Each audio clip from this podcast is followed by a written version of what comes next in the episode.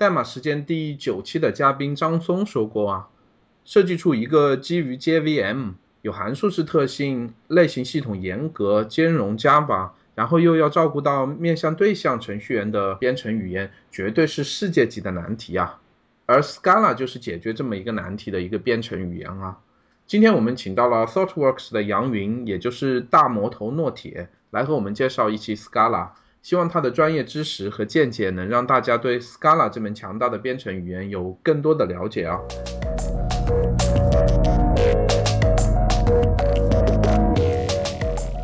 大家可以在代码时间的网站 CodeTimeCN 点 com、苹果的 iTunes、荔枝 FM 和网易云音乐上找到我们的节目。也推荐大家关注我们的新浪微博和微信公众号了，ID 都是代码时间。特别在微信公众号里，我还会不定时的发布一分钟的短语音，来分享制作代码时间这个节目的感悟哦。最后，依然非常非常希望大家能在以上渠道留言，给代码时间提出意见和建议啊，告诉我您喜欢或者不喜欢这个节目的原因，这样代码时间才能更好的进步哦。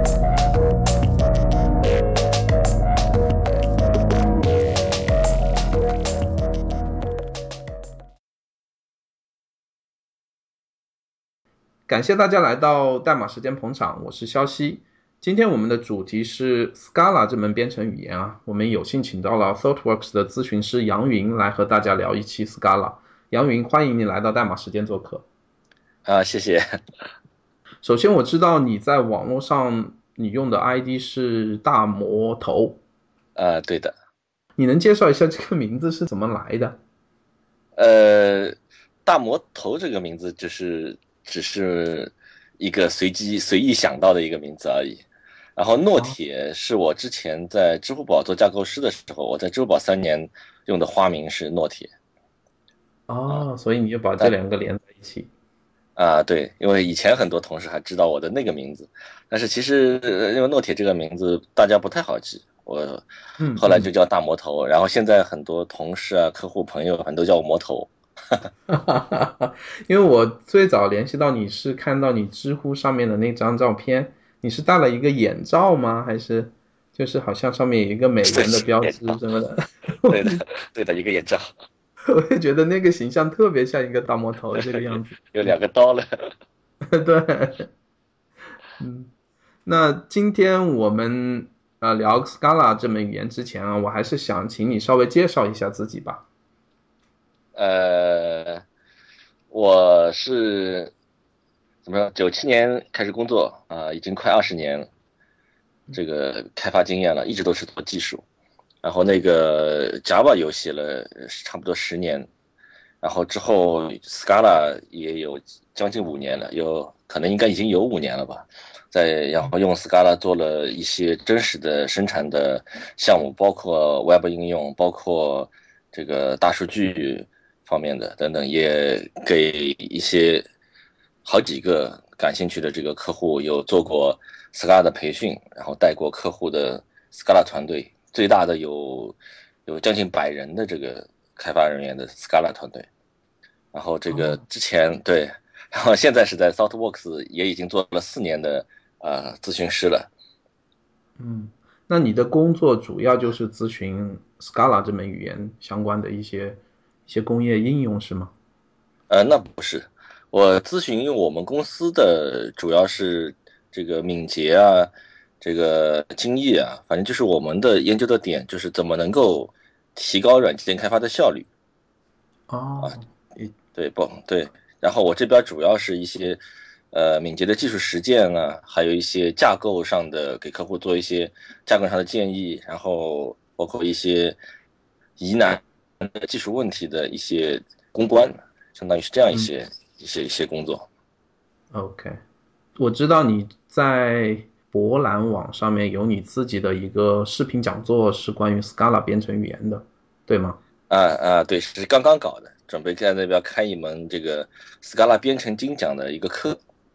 OK OK，这个视频的链接我们会放到我们这期的 Show Notes 里面啊，方便听众们的查阅。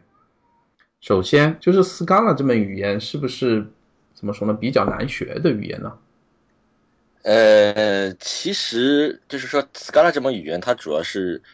语言的特性特别多，就各种编程语言的好的点，它都吸收进来，变成它的它的语言的特性。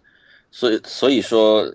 其实是对我来，我觉得就是本身不是特别难学的一门语言，而是说你如果你进去以后，一个新人进去以后是很容易迷惑的，就是里面东西太多，哪些是好的，哪些是不好的，什么情况下该用哪些东西，然后这个这个是需要有人带一下会好一些。嗯，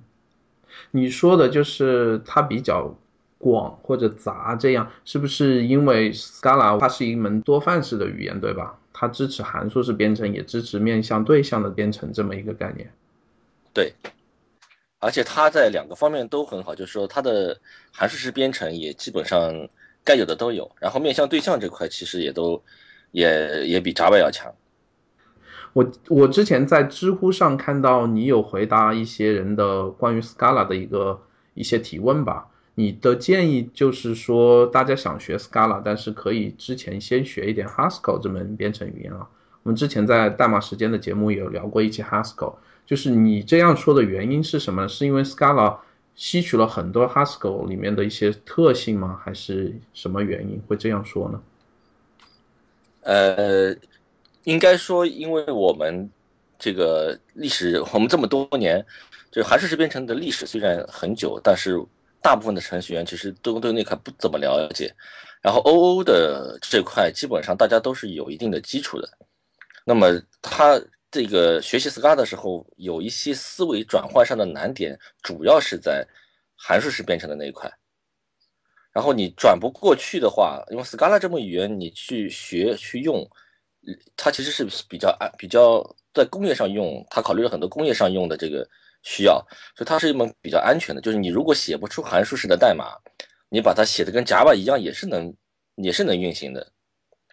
但但是但是这样的话，实际上是不利于你能够真正的去掌握它这个语言的能力。而反过来呢，Haskell 这门语言是纯函数式编程语言，就它其实是没有退路的。你要么就写的是纯函数式的这个这个这个东西，要么你就写不出来。所以用 Haskell 去逼一下，然后让你能够在函数式编程这个这个理论上，它的一些是一些基本的东西能够掌握掌握住，然后再回过头来学习 Scala。会容易很多，就是我如我有些这个新的正确的写法我没有学会，但我也可以用夹外的老的写法，也是能做，也是能完成工作。那么你可能就就反而会学不会，嗯，是是是这样一个问题。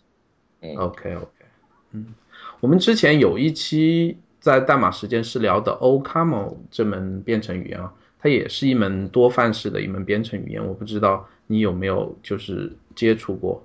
在那一期里面，我们也聊到了就是 Scala 这门语言啊，就是比较了一下 OCaml 和 Scala，然后提到了好像在 Scala 里面对这个函数式编程的支持，就是那个伪递归调用好像不是特别的好，就是这一点，你能帮我们解释一下吗？呃，我不是很理解它为什么不是特别的好。其实，在 Scala 里面，伪递归调用。是没有问题的，而且他还提那个提供了一个注解，就是你可以在你的一个递归的函数上面加一个注解，叫 at tail rec，这样一个一个注解，然后编译器就会检查你写出来的这个函数究竟是不是伪递归的。然后哦，那可能就是之前那个嘉宾可能对 Scala 的理解没有哦，也就是说它是完美支持伪递归的是吧？甚至于还可以，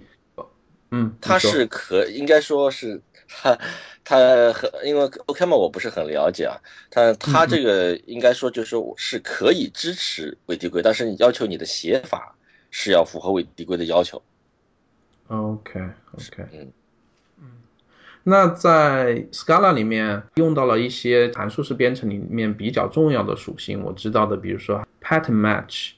还有 higher order functions，然后 closure 这一些比较比较重要的属性。可能我们的听众很多还是从 OO 那个方向过来的编程人员，你能不能帮我们也介绍一下这些属性是什么意思呢？呃，比如说我们从 pattern match 开始。呃，pattern match 这个概念在我们这个语音里解释真的是比较困难的。呃，他就说我，比如说我我的一个函数的入参，我是接受某一个类型，那么我们传统的 OO 的做法，我只能说我比如说我的这个类型的几个子类，那么我也都可以接受，对吧？但是这些子类其实是和它的父类基本上都是长得差不多的，它一个子类 extend 了这个父类，几个子类都 extend 一个一个父类，长得是差不多的。但是我们如用 Python matching 的话，我可以有一个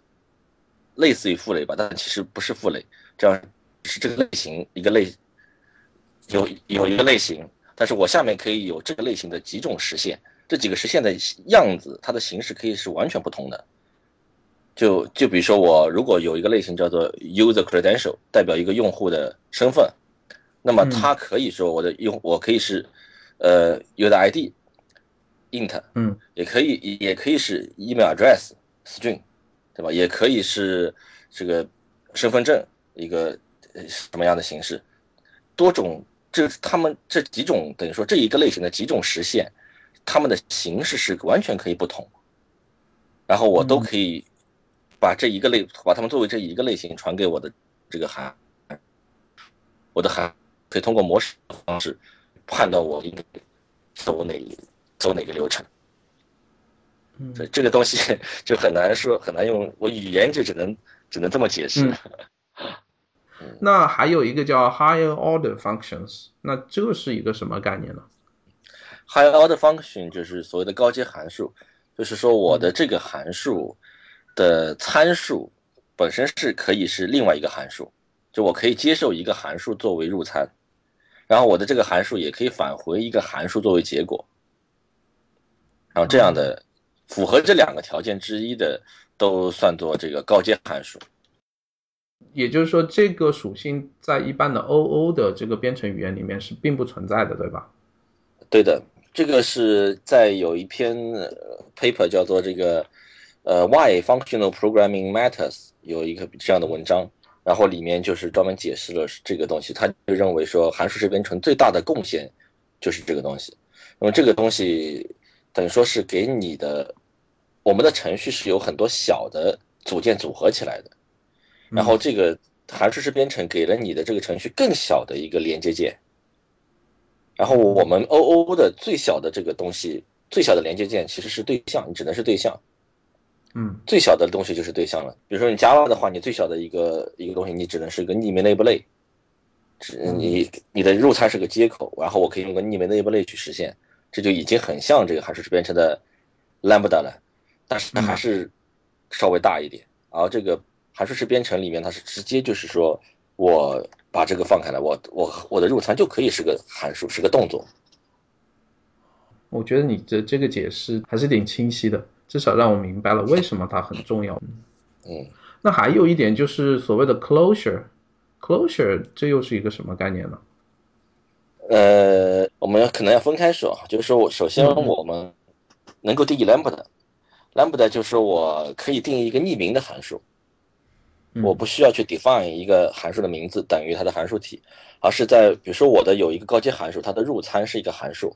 我可以在传给它这个函数的地方，我直接临时定义一个函数，然后这个函数不需要名字，就是个匿名函数，它有专门的语法，我可以定义这样一个函数，然后 closure 是说我的这个。函数可以把我的这个作用域外的某一个变量，我可以把它捕捉进去。我在里面可以修改，我的修改会影响这个被它捕捉进去的这个外面的这个变量的值。但是这个做法其实它的它有这个能力，但是我们我个人并不建议你去滥用这个能力。就最好是我们里面的，因为函数式编程的还有另外一个非常重要的点，就是所谓的 immutability。就是说不可变，嗯，那么我们并不希望看到很多的 VAR。我说我我的东西可以修改，它有这个能力，但是能不用就不用，嗯，是这样。也就是说，closure 能够扩展一些参数它的作用域，但是因为在这个扩展的过程中，你是可以修改那个参数的值的，只是说在 functional programming 里面，我们尽量推荐不去修改这些值，而只去读取，是吗？呃，对。对对，那我们刚才讨论的这些 functional programming 这些比较重要的这些特性，在 Scala 里面都是已经实现了的，我们都可以直接使呃，用。对，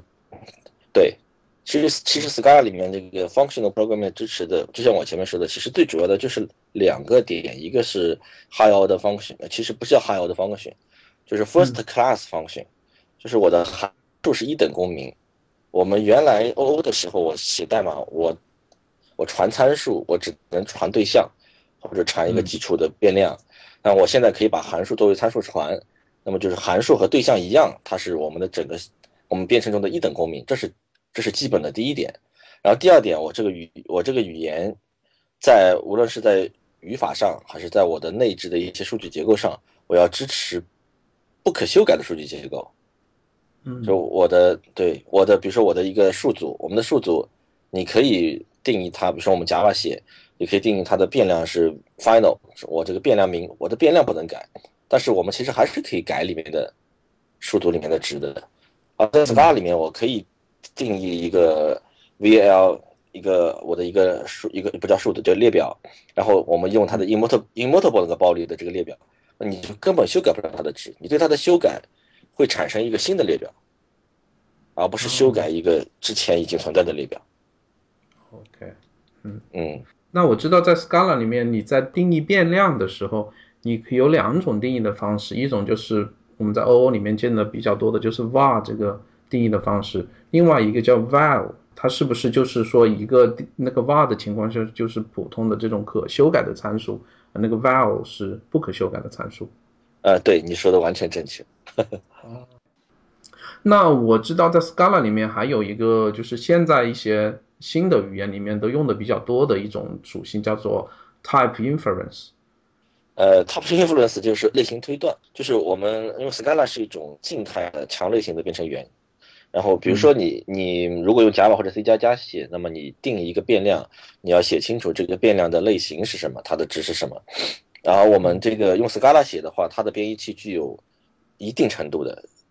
然后它的呃比 Haskell 要稍微差一点的，但是还是很强的一个类型推断的能力。这个也就这个能力使你你可以直接就写我我 value 一个变量等于一个值，然后这个呃 Scala 会根据这个这个上下文，根据你后面你的这个变量赋的什么值，根据这个东西来推断你的这个变量应该是个什么类型，然后很在大部分的时候就是说你你即使不写清楚它的类型，那个程序也是没有什么问题，但编译器也是会帮你正确的识别出它的类。但是我们在工在生产上，其实我们还是建议说，在你的呃 public 的函数、public 的那些变量，你把它的类型声明还是明确的写出来，然后以免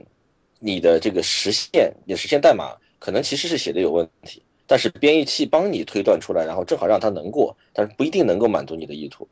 然后而且也不利于读你代码的人看清楚你的这个。比如说你的这个函数的入参返回值到底是什么玩意儿，所以这块其实我们还是建议你在外面的这些 public 的东西都都给它类型写清楚，只有在函数题里面的实现，比如十行二十行的这个函数题里面的代码，你可以不写它的类型，里面这些变量你就随便直接用就可以了，是这样。虽然这个编译器可能非常智能，能够推断这个类型，但是说不定什么时候有一个很奇怪的 bug 啊。然后跟这个类类型推断会会有关系，还是尽量能写上的话，还是还是对可读性也是一个更好的一个帮助吧。对，也可以起到一个 double check 的效果。嗯，对，我知道在 Scala 的 OO 支持的这个方面啊，有一些它自己新的定义的一些这种这些名词，比如说我之前看到 C 加加或者 Java 里面有所谓的 interface 和 class 这么一种定义这种 object 的这种概念。那在 Scala 里面又有新加了 traits 和 case class 这样新的一些概念，你能帮我们讲解一下这是什么情况吗？呃，trait 其实是从那个 Ruby 的 mixin 这个概念收进来的，就是我的呃这个概念让我想想看怎么解释，它其实又像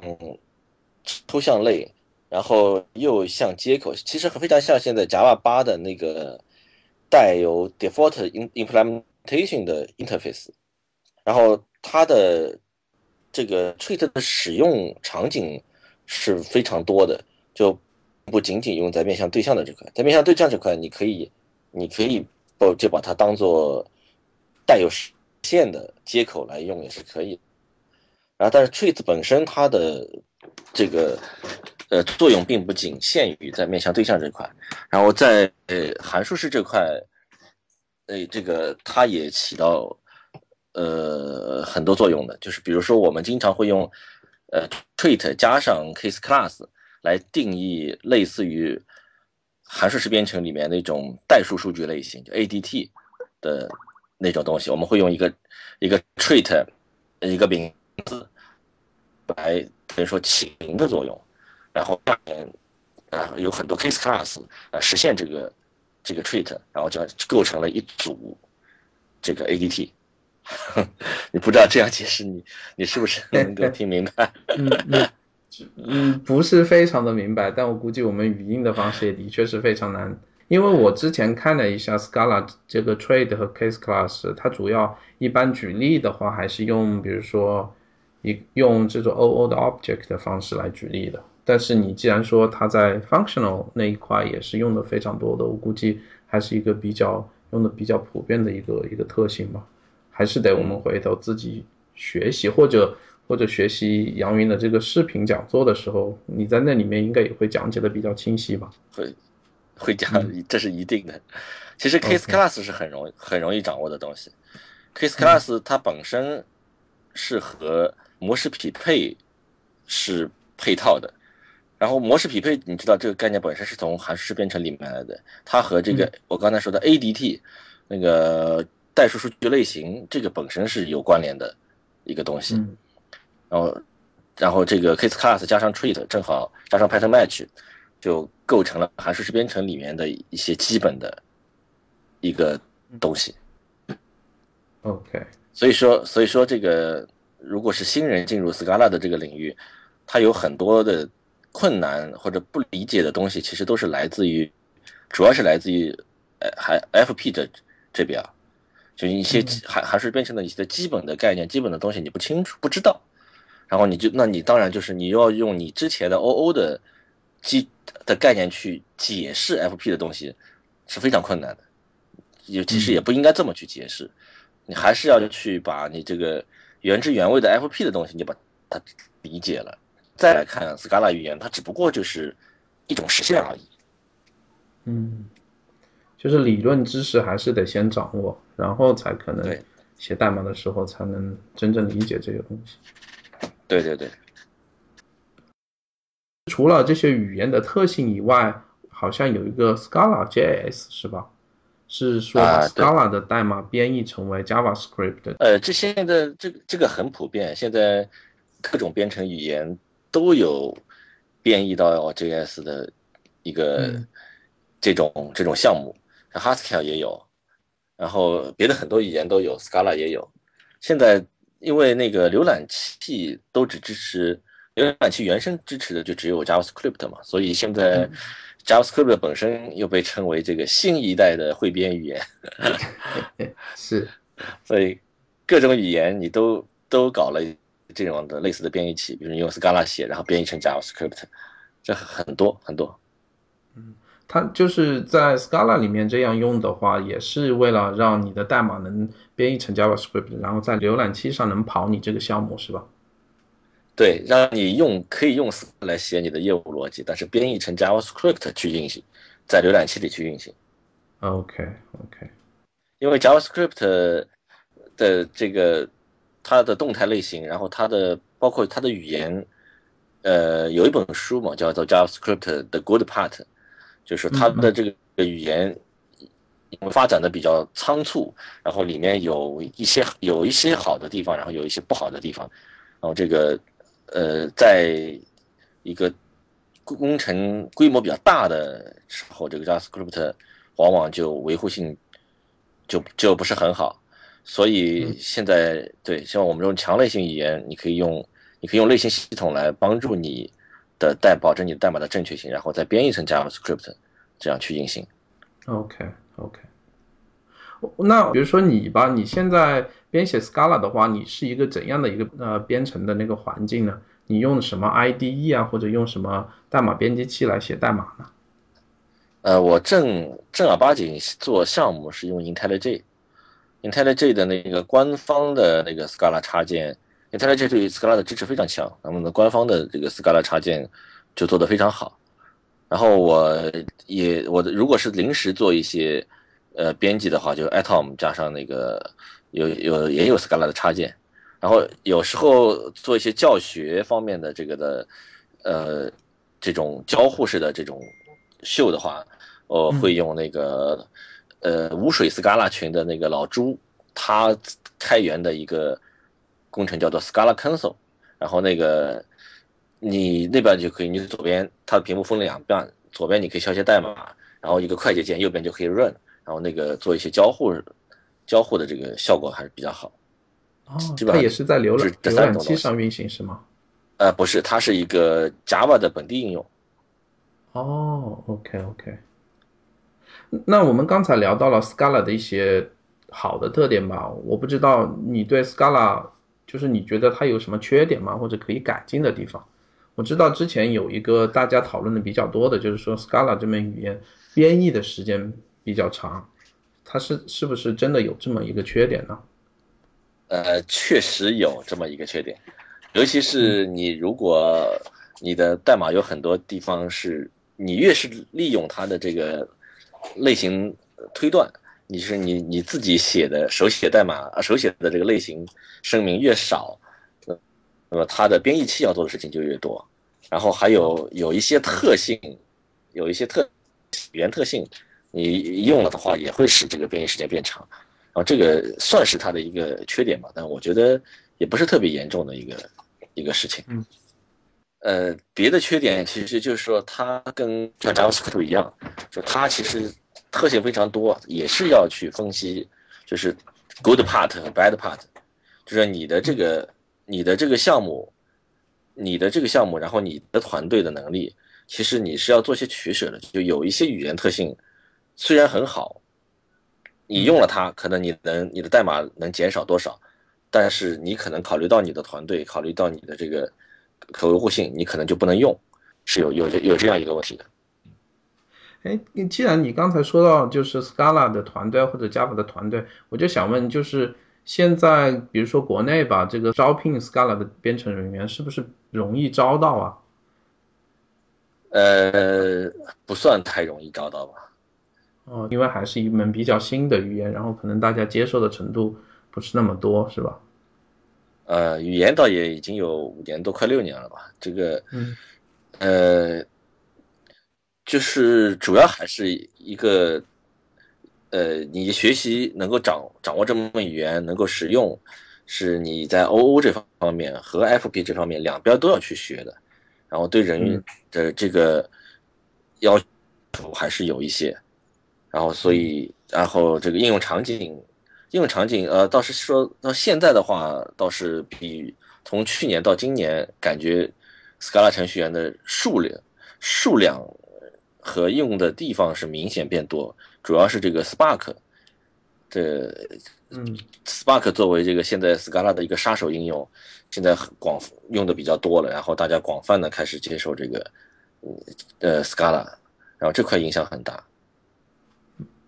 我知道之前就是有嘉宾也提到啊，在使用 Scala 的时候，有一个特别就是怎么说呢，不太不太流畅的地方，就是比如说它有一个 Scala 写的程序。但是你得搞清楚那个程序必须在哪个版本下面去编译。如果你用了更新的或者更老的版本，它这个兼容会出问题，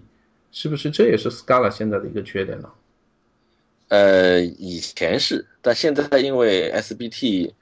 对于这个交叉 cross compile 就交叉编译的这个支持也也已经改善了很多，而且。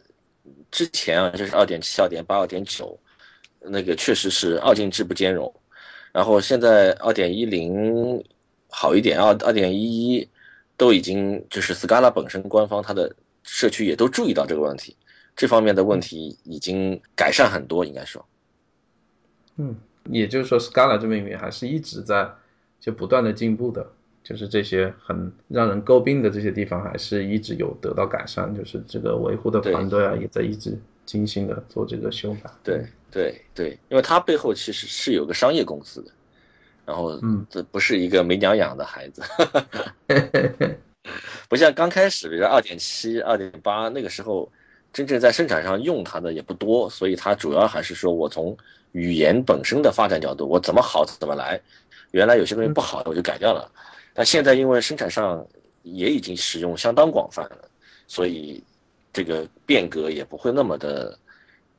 大刀阔斧的这么搞。OK，嗯，因为我也看了一下 Scala 的一些历史的资料，就好像它的作者是 Martin Odersky，好像是个德国的大牛吧，是一个德国人，是是吗？我不知呃，道是不是德国人？我我只知道是欧洲的洛桑学院的一个教授。嗯，我记得好像他是，嗯，我也不是很确定，但好像是德国人。但是他好像当年把 Scala 写出来，主要就是为了解决他认为 Java 中的一些不合理的设计吧。然后他呃，就不是他，因为他自己不是吗他自己是有嗯说法的，就是说，呃，因为那 Odyssey 它本身是这个像这那个 Java 五的泛型，不就是他引入的嘛，Java 的编嗯。Java 五的编译器，然后那个他本身是编程语言研究的，然后他想要用 Scala 做的是一个实验，就是说我的面向对象和函数式编程这两种编程范式是不是能够统一起来变成一种？他是从这个角度去像一个一开始是一个学院派的，是一个像实验性的一个东西在搞的，然后逐渐逐渐现在发展出来，呃，我们因为大家都发现，一个是它的语言特性很强，然后函数式编程的东西也都有，然后另一个它的实用性，就是它对工程上的妥协是做了一些妥协，然后这些妥协也很好，就我这门语言我是敢于在工程上生产上去用的，然后又是基于 JVM，所以使它现在就是在生产上也变得流流行起来，但它的初衷本身是为了 Odyssey 是为了做一个编程语言理论上的一个一个研究的，嗯对。但不管怎么样，就 Scala 还是一个非常大的突破呀。它有这么多属性，又支持呃 FP，又支持 OO，又基于 JVM，还得让工业上这些用它的人感到对用起来比较舒服。嗯，对这是一个非常难解决的问题。确实非常了不起。嗯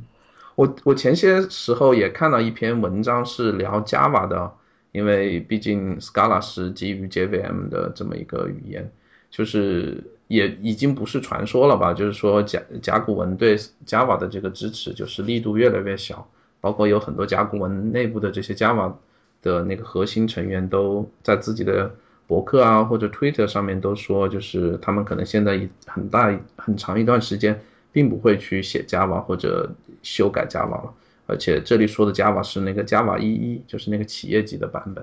我不知道，就是现在就大家就说，哎呀，是不是 Java 就是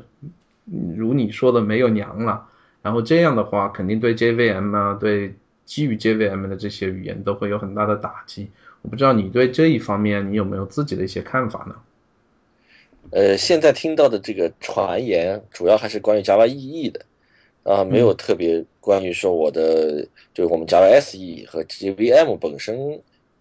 还还有没有娘这个事情还不是很确定。然后这个 JVM 本身至少 Java 九、呃 Java 八、Java 九都还有路线图，然后还是按照计划在走的，而且 Java 八现在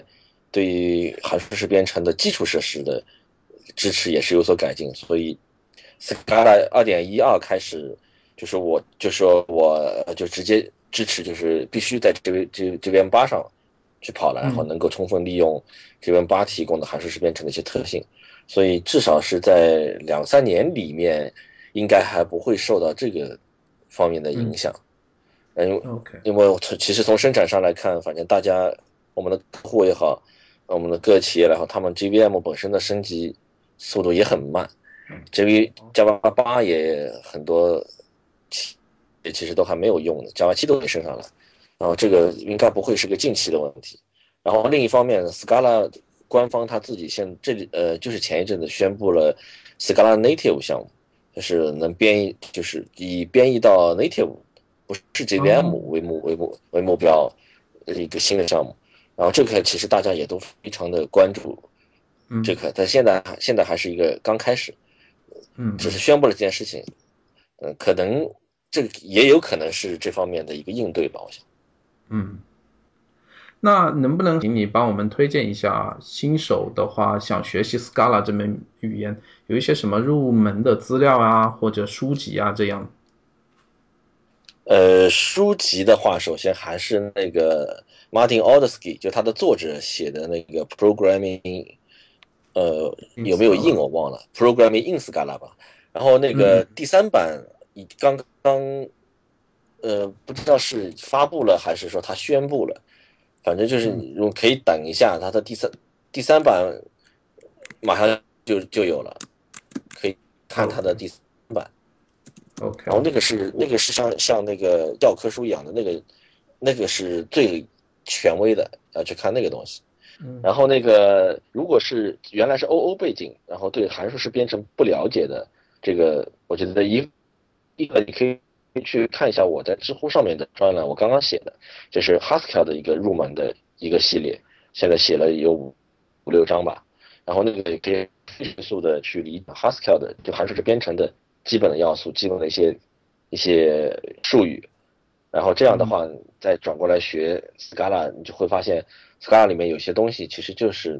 那个就是语法不一样而已，就是把那些概念重新实现了一下，这样学习起来会容易很多。然后还还有就是那个有一本书叫做呃，好像是叫 Functional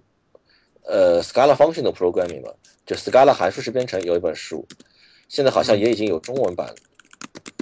OK，有中文版了。然后那个那本书很很不错，就原它的那个原版很不错。嗯啊，叫做 Functional Programming in Scala，我找到了。然后那个一本红皮的书，然后它的那个那个你要去学它的话，呃，一定要把它里面的题目和练习一定要去做掉，不做没有用，光读没有用，一定要做那些练习，把那些练习做了，就会对函数式编程理解的呃就很深入，就非常你在学 Scala 非常容易。就刚才大魔头你推荐了两本书，然后再加上你。你在知乎上有个关于 Haskell 的一个一个讲座是吧？一个专栏，一个专栏啊，对对对。这三个信息我回头都会把它放到我们这一期的 Show Notes 里面。但我知道你之前自己也翻译了一本叫《深入理解 Scala》这么一一本书。呃，对对，是我翻译了这本书。嗯，那本书你还推荐吗？还是说已经有点过时了呢？这本书不过时。这本书，但是我不推荐入门的时候去读这本书，你是读不懂的。对，这本是真的就是说深入理解 Scala，你在你 Scala 的编程要有一定的水平了，然后你可以去看一下这本书，可以解答你的一些疑惑。那 Scala 这门语言，它现在的生态圈和社区是一个什么情况？你知道吗？包括在 GitHub 上，是不是有更多的一些开源的项目啊？然后参与的人会越来越多呀？呃，非常多。你可以到 GitHub 上面，你可以搜一个叫 Awesome Scala，然后里面是收集了大量就是非常著名、非常好的 Scala 工程。然后它的生态生态圈基本上是非常完整的。你做应用的绝大部分库，你都可以不用 Java 的库，绝大部分都有 Scala 的版本，非常完整，是一个非常非常好的生态了，相对来说。而且 IDE 也非常好，像我，我用用我我我我是先学 Haskell 的嘛，我我然后我现在也是，呃，我有个 QQ 群，也是二零一一年建的一个 Haskell 的 QQ 群，然后那个一直都是 Haskell 也没有放下，然后但是那个这么多年，就 Haskell 的，比如说 IDE 就比 Scala 的这个我们 IntelliJ 要差好多，这个 Scala 在在在在这个方面上占了太多多便宜了。哎，我知道那个叫 Eclipse，它上面也是支持，也有这个 Scala 的插件吧？我不知道 Eclipse 的那个也也有也有关那个它那个原来叫 TypeSafe，就是那个 Scala 背后那个公司，现在改名了叫 Lightband，他们有一个官方的 Eclipse 的一个一个版本，它有有 Scala 的插件，但是我们实际在工程中用下来的感觉都是说这个 IntelliJ 的版本要好得多。啊，是吗？我知道那个 Eclipse 的那个插件好像就是那个 TypeSafe 官方做的，那个 IntelliJ 好像就是，嗯，第三方的。就是 IntelliJ 做的。但本身这个 ID 确实做的非常好。嗯嗯。那你对 Scala 将来的发展有有很好的期望吗？这块主要还是看这个，呃，这个 a u d e s k y Martin a u d e s k y 他的一个判断，就是至少这么多年来，我就这个一个语言的创始人还是非常重要，对一个语言的这个方向，它的发展非常重要。然后我们我觉得他这个 Martin d e s k y 还是非常厉害的。然后他现在的在最新的这个呃 Scala Day 上也是说是一个有几个方面，一个是要改善 Scala 的编译器，搞了一个叫 Dotty 的一个一个一个新的编译器的一个工程，加快编译速度，然后解决这个问题。然后还有一个就是它的在呃一个之前有那么多年来逐渐对工业上有些妥协，然后现在又会把。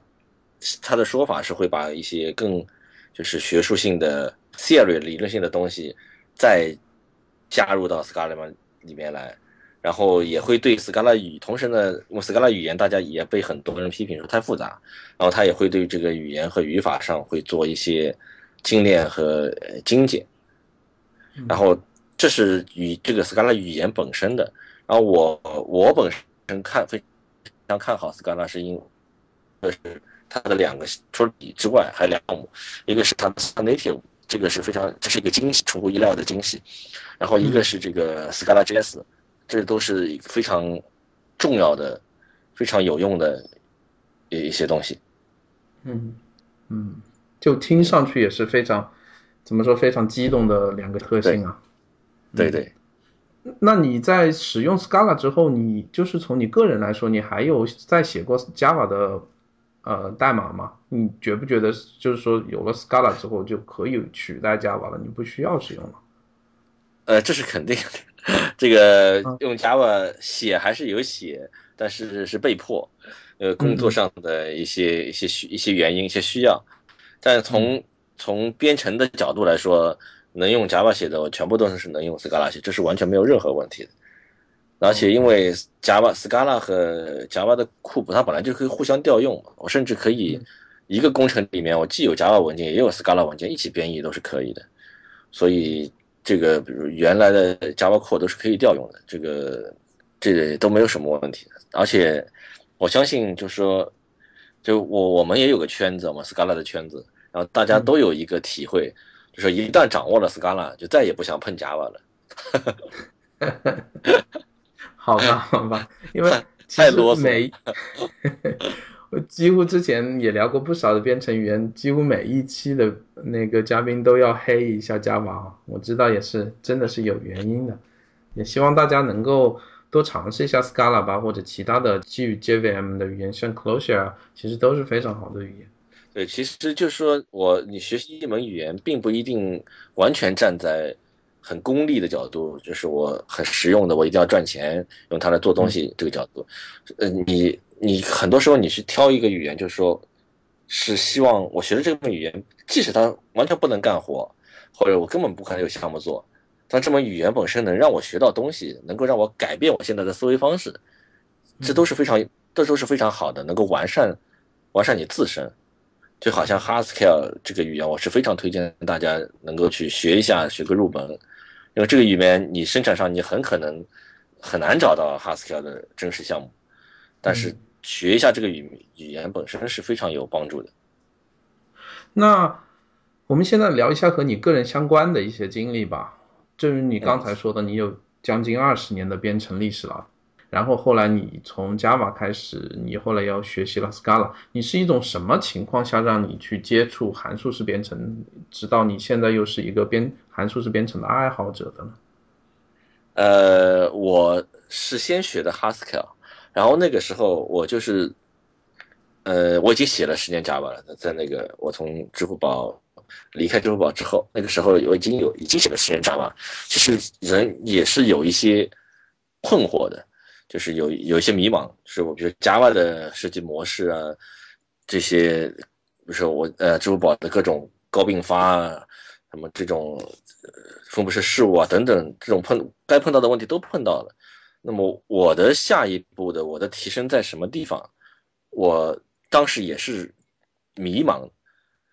然后但是所以我就去找，然后去了解到。呃，原因我从哪了解到 我已经不记得，但是我了解到这样还是编程这样一个东西，然后了解到了，然后看到了 Haskell 的这个一些一些教程，它的那个包括在线的书，Learn Your Haskell for Great Good，然后那个那个非常好的一个网站，然后看到了这种语言它的做事情的，你就看就看随便看前面两章，就发现这种语言完成功能，它做事情的方式和你和我们之前所学的那些做法是不是。完全不一样的，完全不是一种思一种思路。那么我就觉得这个非常有意思，我就去学一下，就完全不是从功利性的，我就去学一下这个东西，我想看他是怎么做事情的，为什么和我之前 O 的命令式的做事情，为什么为什么会差别这么大？完全不是一种做法，但是它也是能 work 的，就是从这个角从这个原因先去学了 Haskell，然后然后学了 Haskell 以后。那个 Haskell 存在一个问题，就我前面跟你说，它是它是一种纯函数式编程语言，它没有退路。然后这个时候，你你用它做东西，你要么做不出来，你能做出来可能就几行代码就做出来了。然后这个，但是你真实在工在工业上，你其实用一个就是没有退路的这个语言，其实挺危险的。你你不能说我这个东西做不出来就做不出来了。啊，相对来说，我之后了了解到 Scala，所以我就想办法在生产上做自己做一些，先从一些业余项目、自己的开源项目，然后去做起，然后之后又在生产上，在公司的一些生产上想办法去推动了一些项目，然后实际做下来的效果也是非常的好。然后之后就开始生产上就基本上是以以以 Scala 为主，学习 Haskell 用着 Scala，基本上是这样。那你在你现在的公司？是不是也是一个这种 Scala 推广者的这么一个一个角色，给你的其他的同事啊，或者你的客户啊？这是肯定的，因为我觉得 他们用了 Scala 一定是有好处。就我觉得，嗯，根本如尤其是 如果有我指导的话，这个是没有什么坏处的，只有好处没有坏处。嗯。那你对将来有什么规划呢？因为你之前也提到你是一直在做技术，你是想把技术方面继续精进下去呢，还是你又想考虑其他的角色呢？呃，还是会继续那个继续做技术，然后现在在研究一些，比如说这个 serverless 架架构，大家知道，像 AWS Lambda 这种典型的，呃，有个概念叫 FaaS，就 Function as a Service 这样一个。一个东西其实是和我们函数式编程的一些理念非常契合，它提供了一种新的基础设施，可以运行一个函数，纯函数，无状态的函数。那么我，呃，我的一个大型的应用，每要用几百个、上千个这样的小函数组组织起一个大型的应用，它的方法论是什么？那么这在现在等于说是在研究这样一些一些东西，主要还是数据流编程方面的一些。呃，一些东西，然后这个是工作上面的一些近期的，至少这两年可能应该还是会在这方面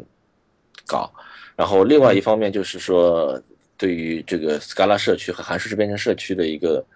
一个一个回馈，包括这次呃这个呃搞的在线的这个视频，这个收费的 这个视频，其实收费是为了那个不收费是是。教不好人，学不好人的，收点钱是有好处的，而且这有这个公司会推动我去能够把这件事情做起来。但是我的中心思想是回馈一下这个斯卡拉的社区。这几年来，我和我们公司 Works 公司，呃，很多时候是我们从技术社区像在抽血，就是把一些斯卡拉的高手、一些斯卡拉有经验的人，比如说杨博、吴雪峰、李鹏。呃，等等，这些人都是我都都被我招到我们公司来了。然后我们公司有去有不少的 Scala 项目，然后这样是这样的话，对于社区就没有没有什么回馈。那么，所以我希望能够我通过最近我现在搞一些在线的教程，然后搞一些像我的专栏，是希望能够回馈这个社区，能够让这个开发人员的平均的水平能够往上提升一些。嗯，是这样。哦，挺好的。在这一期节目结束之前吧，我还是再继续帮帮你推一下你现在做的这个视频讲座。虽然它是一个付费的，但是我觉得就是我看了一下你的那个简介吧，里面介绍到的各种 Scala 的一些特点，就是那些特点应该都是非常重要的。对于一个学习 Scala 的新手来说，那都是非常。需要正确理解的东西吧，然后才会帮助你对对学习到 Scala。嗯，对，那些特点是我挑选过的，就是我的那个课本身分成两个部分，一个部分是就是说我是希望就是你从一个比如说 Java 或者 C 加加背景，那么你现在包括 JavaScript 背景，你现在来学 Scala，怎么样能够很快变成就是能够写出符合 Scala 的这个社区惯用法的这个。这个 Scala 代码，而不是说，就是还是原来的写法，你完全没有理解新的思维方式那种那种写法。我希望能够转做个转换，然后这个是这个快速的，非常那个，然后挑了一挑的都是这个我认为是好的，就是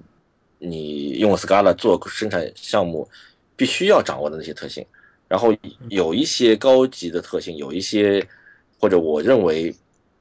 不应该一入门就去讲学习的特性，我就我就不讲，这是一个这是一部分，然后另外一个部分是专门讲函数式编程，然后我希望那个呃能够大家在函数式编程的这块能够理解函数式编程的范式是怎么回事，怎么用函数式编程的思维解决一个生产上的一个问题，这样，OK，那好。那我们这一期节目在这里就结束了。我不知道在结束之前，杨云你还有什么简单的几句话要跟大家说的吗？呃，这个 Scala 这个语言学起来是有挑战的。然后，但是我是非常希望，我就说，呃，非常希希望大家能够去学这门语言，学了不会后悔。如果你把它的一些东西，呃，这门语言你学会了，你学任何一种别的语言都很容易。因为该有的概念里面都有了，嗯，也像是一种多功能语言吧，你就用 Scala 就能解决到很多问题，OORPF 都有啊，然后在大数据方向也是有很好的应用，对吧？嗯，对的，嗯。嗯，OK，那好，那我们这期代码时间聊 Scala 的节目在这里就结束了，非常感谢大魔头杨云你来到我们的节目，也希望你的那个视频大家能够多多支持，多多去学习。那我们这期节目在这里结束。嗯，好的，感谢，谢谢大家。嗯，再见，拜拜。代码时间节目的所有内容采用创作公用、署名、非商业性使用、禁止演绎四点零国际许可证授权。您可以自由的在任何媒介以任何形式复制发行代码时间的作品，但是必须遵守署名、非商业性使用和禁止演绎三个条件。更多关于这个许可证授权，可以查看代码时间网站的脚注信息。